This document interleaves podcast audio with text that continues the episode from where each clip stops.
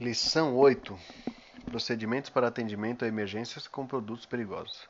Objetivos de aprendizagem. Ao final da lição, os participantes serão capazes de conhecer as fases do atendimento a emergência com produto perigoso, contextualizar os procedimentos operacionais de cada uma das fases do atendimento emergencial, conhecer os equipamentos utilizados no controle de derramamento e vazamentos, estar ciente das principais atribuições da equipe de intervenção. Fase do atendimento. Há uma infinidade de produtos perigosos sendo transportados diariamente por diversos tipos de meio de transporte, e da mesma forma há inúmeros aspectos a serem levados em conta durante um atendimento emergencial envolvendo um produto perigoso. Independente das ações de prevenção, os acidentes podem ocorrer, razão pela qual equipes de emergência devidamente treinadas e com disponibilidade dos recursos requeridos, de acordo com o porte do evento, são os principais fatores que influenciam para o sucesso das operações de atendimento a estes casos, de maneira que os impactos decorrentes dos mesmos possam ser minimizados ao máximo. Desse modo, é imprescindível padronização do atendimento a emergência desse tipo, de forma que essa sistematização seja flexível para suprir as particularidades dos diferentes produtos perigosos e que também as equipes de primeira resposta possuem o conhecimento do padrão de atendimento e saibam conhecer as etapas que são necessárias para o bom desempenho em uma emergência com produto perigoso. Uma ocorrência envolvendo produtos perigosos é bastante singular em diversos momentos, a citar a identificação dos riscos e a forma com que as equipes de resposta devem atuar de acordo com o produto perigoso envolvido na emergência. De modo geral, as fases de atendimento e emergência podem ser divididas em prontidão, acionamento, avaliação, controle e finalização. A seguir, a seguir apresentaremos cada uma das fases listadas anteriormente. Prontidão corresponde à fase em que o bombeiro militar está no quartel, em condições de, a qualquer momento, ser acionado para uma emergência. Nesta etapa, os bombeiros devem estar preparados para a execução das funções operacionais que uma ocorrência com produtos perigosos pode requerer. Nesta etapa, os profissionais responsáveis pela primeira resposta a emergências com produtos perigosos devem preparar-se para a execução de um bom atendimento em uma eventual ocorrência desse tipo. A preparação envolve, além da disponibilidade dos materiais e equipamentos, o treinamento contínuo das equipes, bem como os integrantes de uma guarnição saibam utilizar meios adequados para que concluam com êxito as atividades inerentes a uma emergência com produtos perigosos. Independentes das ações a serem dedicadas em campo durante o atendimento emergencial, faz necessária a realização de planejamentos anteriores aos sinistros, de forma a estarem devidamente estabelecidas as responsabilidades e respectivas áreas de atuação dos participantes. Visando agilizar os, os, trabalhos, ou seja, é necessária a elaboração de planos locais e regionais de emergência para o atendimento a acidentes envolvendo produtos perigosos. Acionamento. O acionamento é a fase do atendimento em que a ocorrência está através da central de operações de bombeiro. É uma das fases mais importantes para os bombeiros militares, principalmente para uma emergência envolvendo produto perigoso. A ocorrência pode ser resolvida ou agravada já nos primeiros momentos do atendimento, pois é durante seu acionamento que se coletam as informações necessárias para o seu bom atendimento. As inúmeras particularidades quando a central de operações recebe uma solicitação de atendimento a uma emergência com produto perigoso, dentre as ações a serem efetuadas pelos profissionais que opera a central de emergência, as seguintes são essenciais para o sucesso da operação: coleta de informações, emprego adequado de viaturas, contato contínuo com a equipe de resposta e o acionamento de órgãos de apoio. Acompanhe a seguir o detalhamento de cada uma delas. Coleta de informações. Durante a coleta de informações, há inúmeras perguntas a serem feitas. É de grande importância que o operador da central de emergência possua o conhecimento adequado para que consiga manter um diálogo com o solicitante que consiga efetuar os questionamentos necessários para um correto emprego de recurso posteriormente na ocorrência. Dentre algumas das perguntas comumente efetuadas em uma central de emergência, as que envolvem produtos perigosos são as seguintes: Vítimas. Existem vítimas? Quantas vítimas? Quais as condições? Existem animais? Quantas pessoas há no local? Número da ONU. Qual é o tipo do produto ou seu número ONU? Caso a pessoa desconheça essa informação, solicitar informalmente se ela consegue verificar na cena alguma placa colorida. Se sim, qual a cor? Quais informações contidas nessa placa colorida?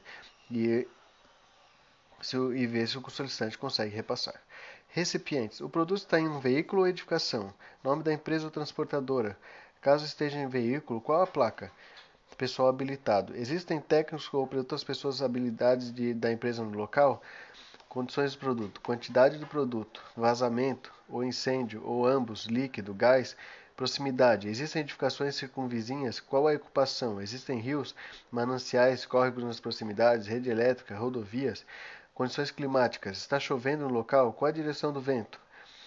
O emprego adequado de viaturas. De acordo com as informações coletadas anteriormente, o operador da central de emergência irá ter uma dimensão inicial dos recursos necessários para uma primeira resposta. Dependendo da situação apresentada, inicialmente pode ser empregada a equipe de intervenção, que geralmente será composta pela guarnição de serviço, utilizando-se de autotransporte de materiais ou de autorresgate.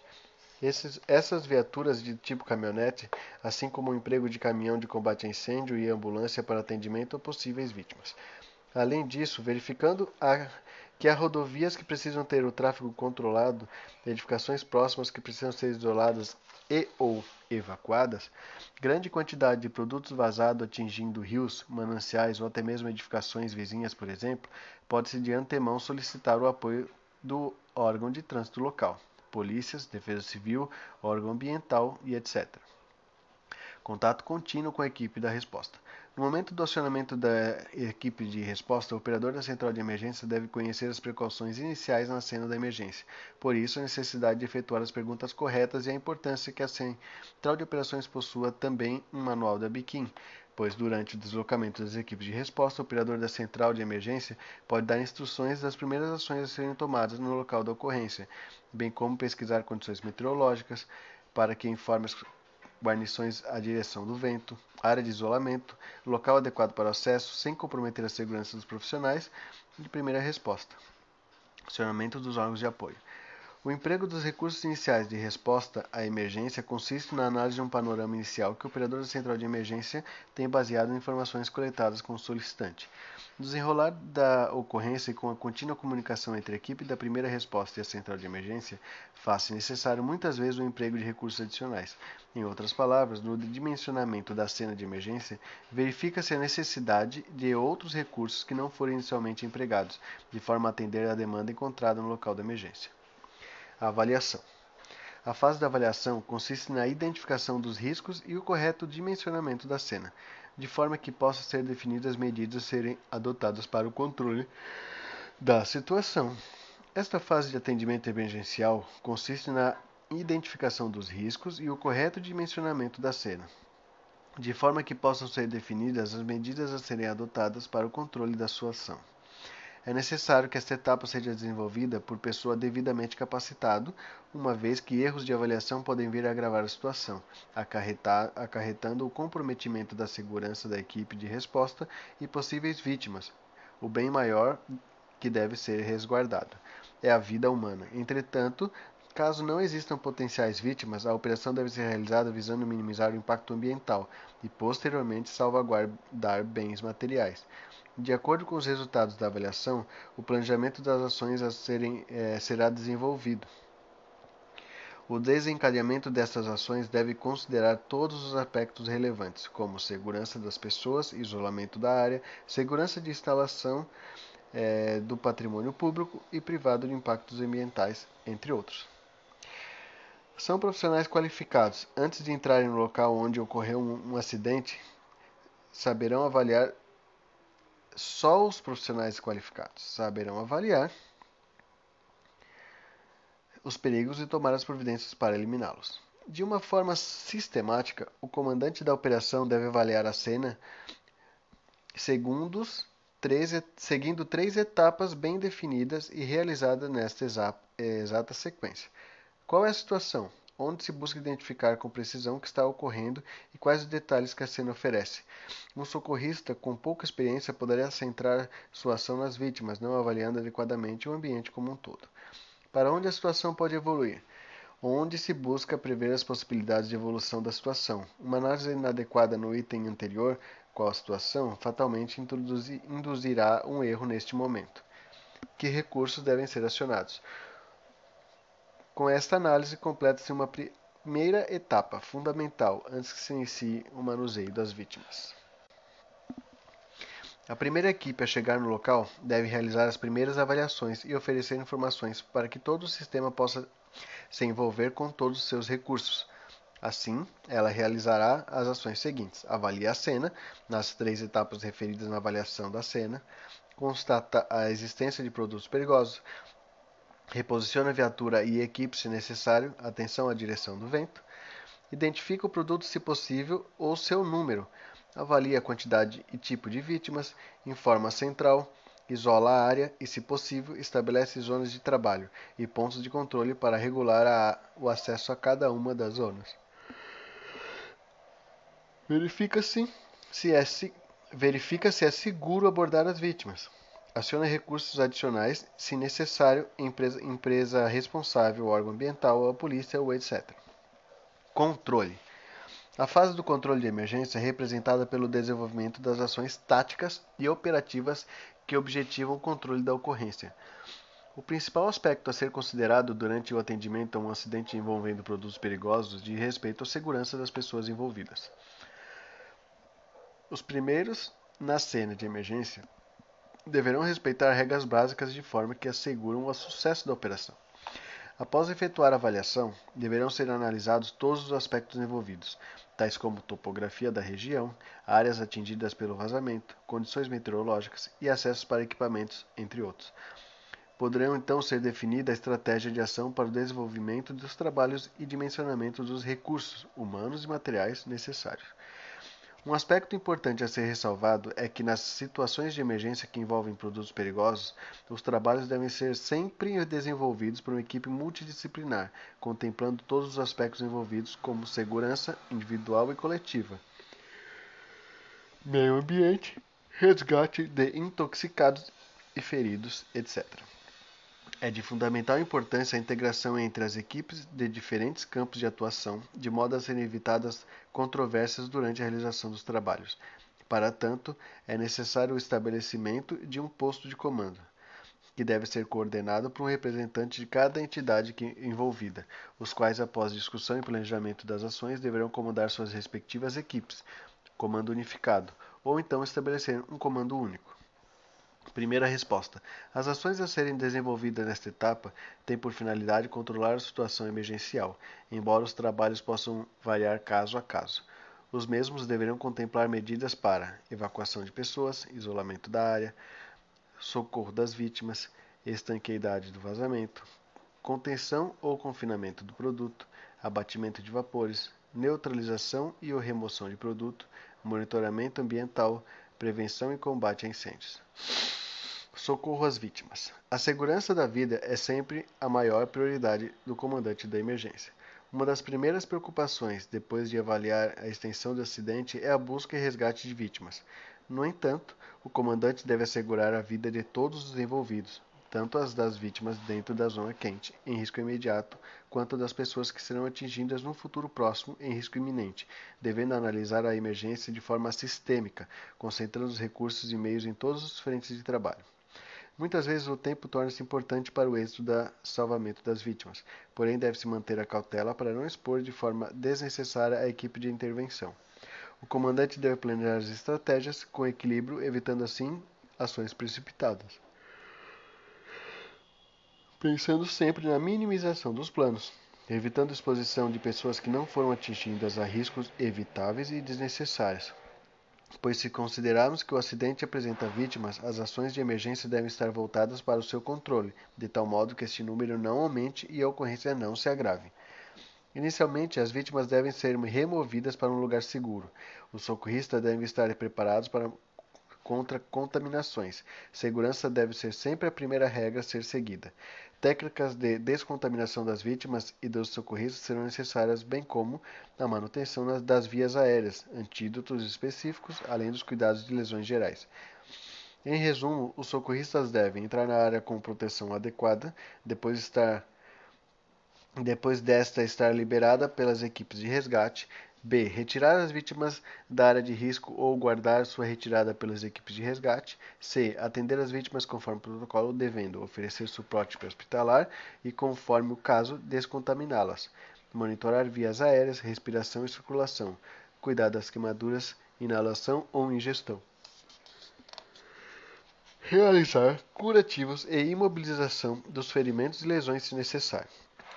A qualificação na identificação dos produtos perigosos, nos seus efeitos, nos cuidados e técnicas de socorro devem nortear o atendimento pré-hospitalar.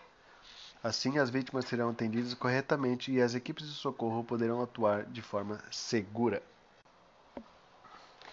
Métodos de controle de derramamentos e vazamentos. Durante o atendimento emergencial, o comandante deve decidir se a equipe de resposta irá tomar defensivas, ofensivas ou se não intervir na zona quente.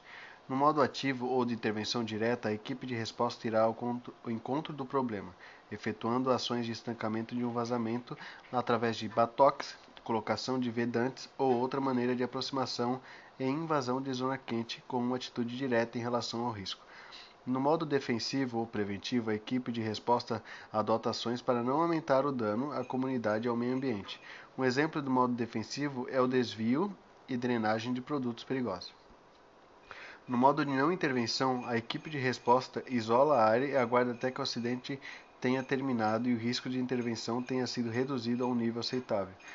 As estratégias e táticas adotadas durante a emergência devem ser de conhecimento de toda a equipe de intervenção, de forma que os bombeiros que estiverem atuando na ocorrência saibam quais ações serão efetuadas.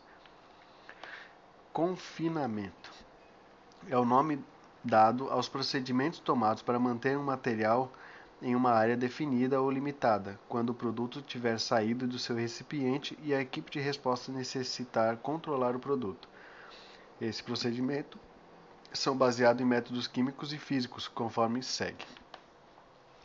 Absorção processo físico de reter ou recolher um material perigoso líquido para prevenir o crescimento da área contaminada. À medida que o material recolhido, o absorvente irá geralmente dilatar e expandir um tamanho. Dependendo do absorvente, pode ser usado tanto em vazamento de líquidos na água quanto no solo. Absorção processo no qual um produto perigoso líquido interage com uma superfície sólida, aderindo à superfície sem ser absorvido, como com os absorventes. O processo de adsorção é acompanhado pelo aquecimento do adsorvente, enquanto que o de absorção não. Assim, a ignição espontânea pode ser uma, uma possibilidade com alguns produtos químicos líquidos. Cobertura método físico utilizado para uma medida temporária até que as táticas de controle mais efetivas sejam implementadas. A cobertura pode ser feita de várias formas, podendo ser utilizada uma cobertura de plástico ou lona sobre um derramamento de poeira ou pó, ou ainda podendo ser eh, colocada uma cobertura ou uma barreira sobre uma fonte radioativa, normalmente alfa ou beta, para reduzir a quantidade de radiação emitida. Ou, finalmente, pode-se cobrir um metal inflamável ou pirofórico com um pó químico seco apropriado. Represamento método físico de confinamento pelo qual barragens são construídas para prevenir ou reduzir a quantidade de líquido que escoa para o meio ambiente. O representamento consiste em construir uma barragem sobre o curso de água para parar controlar o fluxo do produto e recolher os contaminantes sólidos e líquidos. Há dois tipos de represas, o transbordamento e o escoamento. DIC método físico de confinamento no qual barreiras são construídas no chão usadas para controlar o movimento de líquidos, sedimentos sólidos e outros materiais. Diques previnem e impedem a passagem do material perigoso para uma área onde ela poderá causar um dano maior. Diluição método químico pelo qual uma substância solúvel em água é diluída pela adição de grandes volumes de água. Geralmente, a substância perigosa envolvida é um corrosivo. Há quatro critérios importantes que, vão deve... que devem ser considerados antes da tentativa da diluição que terão de ser observados com antecedência. São eles: a substância não reage com água, não será gerado um gás tóxico pelo contato com a água, não formará nenhum tipo de sólido ou precipitado, é totalmente solúvel com água. Desvio método físico de confinamento na qual barragens são construídas no chão ou posicionadas em um curso de água para controlar intencionalmente o movimento do material perigoso até uma área na qual apresentará melhor risco à comunidade e ao meio ambiente. Dispersão método químico de confinamento no qual certos agentes químicos e biológicos são usados para espalhar ou dissolver o produto envolvido em derramamentos líquidos na água. O uso de dispersivos pode resultar na disseminação do material sobre uma área maior. Retenção método físico de confinamento no qual um líquido é temporariamente retido em uma área onde poderá ser absorvido, neutralizado ou recolhido para o tratamento apropriado. As táticas de retenção são intencionalmente mais permanentes e podem requerer recursos como tanques portáteis ou bolsões impermeáveis construídos de materiais com resistência química. Dispersão de vapor método físico de confinamento no qual partículas de água em forma de neblina ou chuveiro ou ventiladores são usados para dispersar ou suprir vapores para longe de certas áreas ou materiais. É particularmente eficaz com materiais solúveis em água, anidros e amônia, embora o produto resultante possa comprometer o meio ambiente. Ventiladores e exaustores de pressão positiva podem ser usados se forem apropriados para a atmosfera perigosa.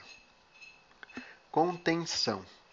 A contenção é o nome dado aos procedimentos tomados para manter o produto que não vazou dentro do seu recipiente.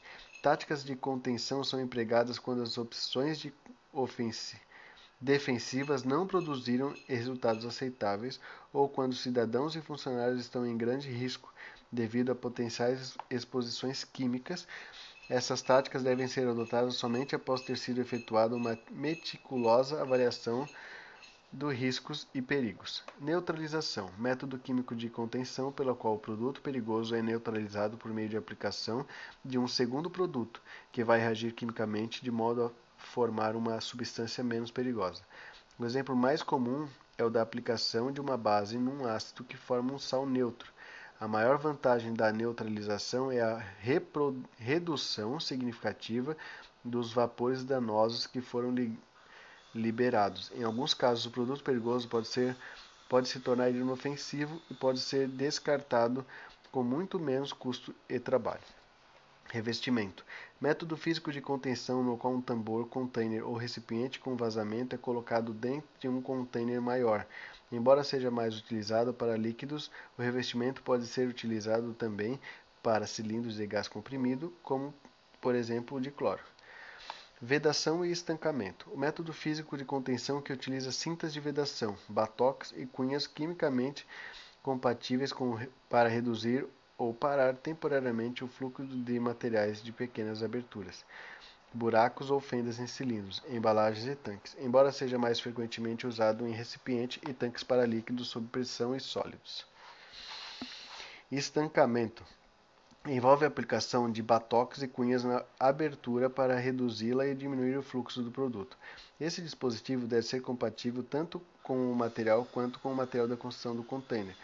Por exemplo, um pequeno buraco num tanque de alumínio de um caminhão pode às vezes ser tapado por um batoque de madeira, utilizando-se uma malha de borracha. No entanto, esse dispositivo não desistirá a um ácido forte. Não resistirá. Vedação envolve a aplicação de um material ou dispositivo sobre abertura para manter o produto perigoso dentro do container. Podem incluir dispositivos tanto comerciais quanto caseiros para reparar vazamento em tambores, tubulações e válvulas, porém precisam ser compatíveis com os produtos químicos envolvidos. Redução ou alívio da pressão método físico ou químico de contenção, no qual a pressão interna de um container fechado é reduzida. O objetivo tático é aliviar o suficiente a pressão interna para minimizar o potencial risco de depoimento de de rompimento do container ou recipiente. As ações de redução da pressão são de alto risco e requerem que os atendentes trabalhem muito próximo ao container recipiente. Solidificação método químico de contenção no qual uma substância líquida é quimicamente tratada para se transformar em um material sólido.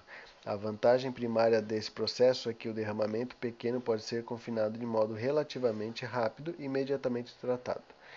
Aspiração método físico no qual um produto perigoso é colocado num sistema de contenção simplesmente por meio de uma aspiração.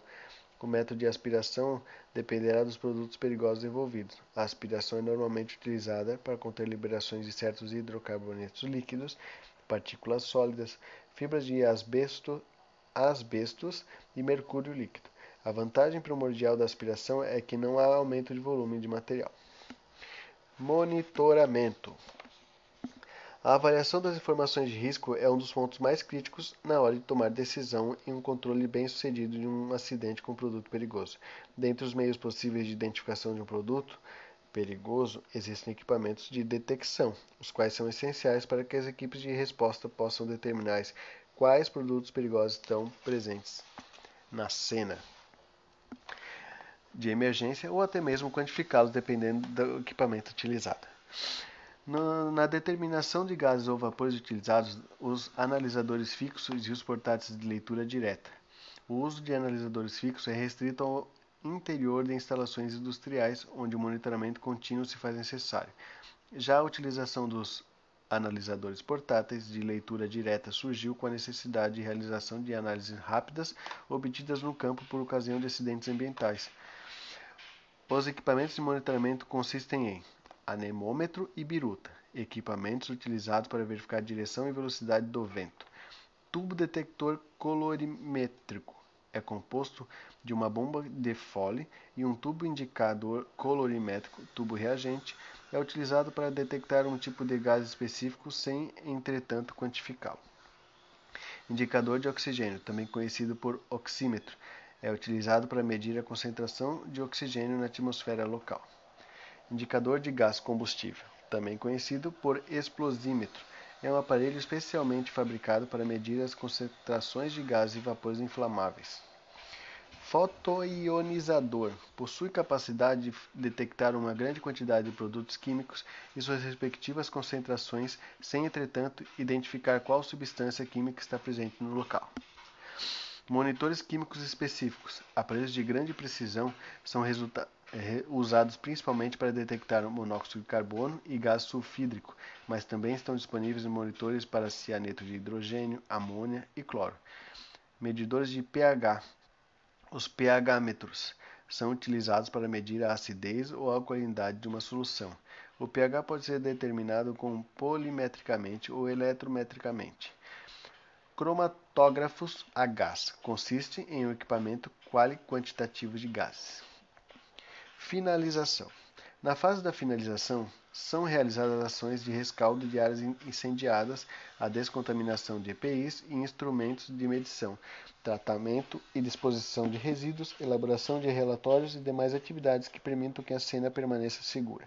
A desmobilização de todos os recursos exige grande atenção, de de modo que a descontaminação e, e disposição de materiais e equipamentos sejam efetuados corretamente para que não aconteçam acidentes posteriores.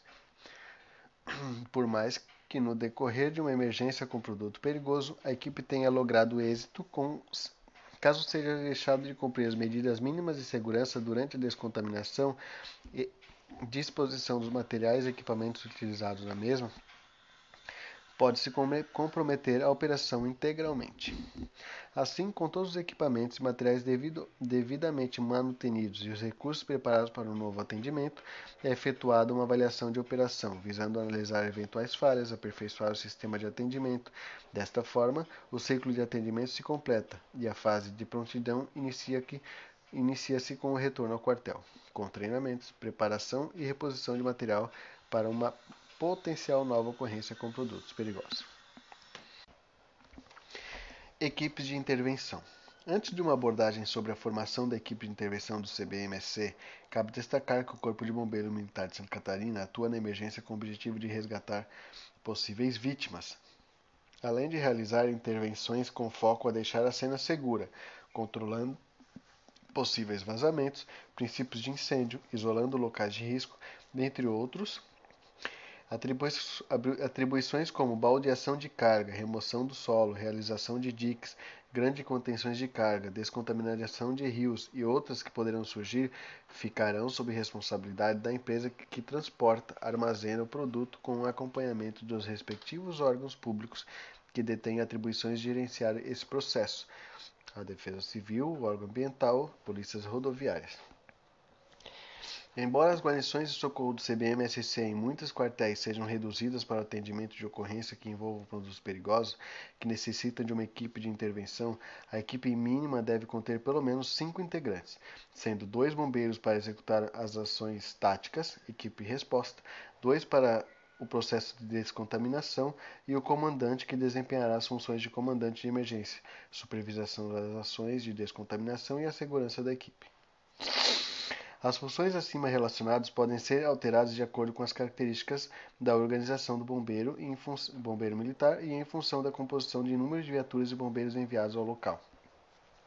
Torna-se importante que cada bombeiro conheça sua função, devendo haver treinamentos periódicos para garantir um atendimento eficaz, proporcionando um nível de segurança adequado a toda a equipe de intervenção. Desta forma, cada integrante possuirá as seguintes funções: comandante são funções do comandante efetuar corretamente a coleta de informações na fase de acionamento. Durante a fase de avaliação inicial da cena, deverá avisar a central de operações que chegou ao local da ocorrência, confirmar a natureza da mesma, assim como assumir o comando da operação. Antes que se conheça o produto envolvido, deverá permanecer uma distância de 100 metros do local onde estão ou que possam surgir os contaminantes, assim como deverá reposicionar viatura e equipamento se necessário. Atenção à direção do vento. Solicitar a instalação do equipamento de monitoramento de vento biruta e verificar sua direção. Identificar o produto envolvido na cena. Após a identificação do produto, utilizar a guia correta do manual da Biquim, determinando que a equipe de resposta faça o isolamento do local da distância indicada no manual e inicie a, a colocação da roupa de proteção química adequada para o caso avaliar quantidade, tipo e estado de vítimas, verificar a existência de vazamento ou derramamento do produto e a necessidade de contenção ou confinamento. Verificação de riscos, fonte de ignição, tráfego intenso de veículos, rios, mananciais, lagos, rede elétrica, residenciais, colégios e hospitais, etc. Isolar a área utilizando de maneira correta as informações contidas no manual da Biquim. Tal isolamento será feito com a utilização de fita zebrada, por exemplo, pela equipe de resposta após determinação do comandante, a cessar o FISPIC do produto perigoso, se necessário. Estabelecer zonas de trabalho e pontos de controle para regular o acesso, determinar que a equipe de descontaminação realize a montagem do corredor de descontaminação, delimitando também o corredor de acesso para a equipe, determinar a área de evacuação, se necessário, aos órgãos de apoio, informar a central na necessidade ou não de recursos adicionais, manter a segurança da equipe de intervenção, definir os pontos de acesso e rotas de fuga, determinar tempo de trabalho na zona quente, ações e objetivos de equipe resposta, repassar informações à equipe, tais como do que se trata a ocorrência, quais produtos envolvidos, qual a determinação para a equipe, técnicas e táticas a serem realizadas, por onde a equipe deve acessar, sugerir local de rota de fuga, determinar que faça giro no período no perímetro de, do acidente 360 graus para avaliar todos os riscos presentes na cena e informar o tempo total que a equipe tem na zona quente. Confirmar informações repassadas para a equipe de resposta. Solicitar que cada bombeiro da equipe de resposta faça o teste de rádio. Recepcionar todas as informações repassadas pela equipe de resposta, que está na zona quente, procurando soluções para cada caso. Decidir as estratégias para socorro de vítimas e ou contenção confinamento dos produtos presentes na ocorrência. Equipe de resposta. São funções da equipe de resposta. Solicitar informações ao comandante de operação sobre objetivos da missão, repassar ao comandante informações necessárias e solicitadas, realizar o isolamento do local, se equipar com a roupa de proteção química adequada para a ocorrência, colocando corretamente o EPI. Efetuar a confirmação de recebimento das informações pelo comandante após efetuar o teste de rádio. Acessar a zona quente pelo corredor de acesso, levando todos os materiais e equipamentos que irão utilizar na zona quente deslocar de forma segura, delimitar com cones e rotas de fuga as zonas de trabalho, verificar a zona quente Outros riscos não observados na avaliação inicial, realizando em todo o perímetro do acidente, repassando os problemas e informações importantes ao comandante por meio de rádio. Realizar corretamente o controle do derramamento ou vazamento e o retirado da vítima. Passar pelas estações de descontaminação. Equipe de descontaminação. São funções da equipe de descontaminação. Solicitar informações ao comandante da operação sobre o objetivo da missão Repassar ao comandante informações necessárias ou solicitadas, montar corretamente o corredor de descontaminação, verificar com o equipamento a direção e velocidades do vento, utilizar o EPI corretamente e auxiliar as equipes de resposta a se equipar, realizar corretamente os procedimentos de descontaminação de pessoas, animais, equipamentos e materiais, não permitir que nada deixe a zona quente sem devida descontaminação, destinar corretamente os resíduos contaminados da operação. Recapitulando, as fases do atendimento emergencial em ocorrências envolvendo produtos perigosos compreendem a fase da prontidão, acionamento, avaliação, controle e finalização. A fase da prontidão envolve, além da disponibilidade de materiais e equipamentos, o treinamento contínuo das equipes. O acionamento é uma das fases mais importantes para os bombeiros militares, pois são essenciais para o sucesso da operação a coleta de informações, emprego adequado de viaturas, contato contínuo com a equipe de resposta e o acionamento de órgãos de apoio. A fase de avaliação consiste na identificação dos riscos e o correto dimensionamento da cena, de forma que possam ser definidas as medidas e a serem dotadas para o controle da sua ação. Já a fase do controle define a estratégia de ação para o desenvolvimento dos trabalhos, dimensionando os recursos humanos e materiais, realizando nessa fase o controle do produto perigoso e o socorro de vítimas. Por fim, a fase de finalização envolve todas as atividades de, de rescaldo e trabalhos que permitam que a cena permaneça segura. Após esta etapa, com o local da emergência devidamente seguro, inicia-se a desmobilização e, em seguida, a fase de prontidão. Uma guarnição mínima para atendimento de emergência com produto perigoso necessita pelo menos de cinco integrantes, sendo dois bombeiros para executar as ações táticas da equipe de resposta, dois para a descontaminação e o comandante. Cada membro desempenha funções importantes durante o atendimento à emergência com produto perigoso, devendo haver treinamentos periódicos para garantir uma equipe eficaz, proporcionando um nível de segurança adequado a toda a equipe.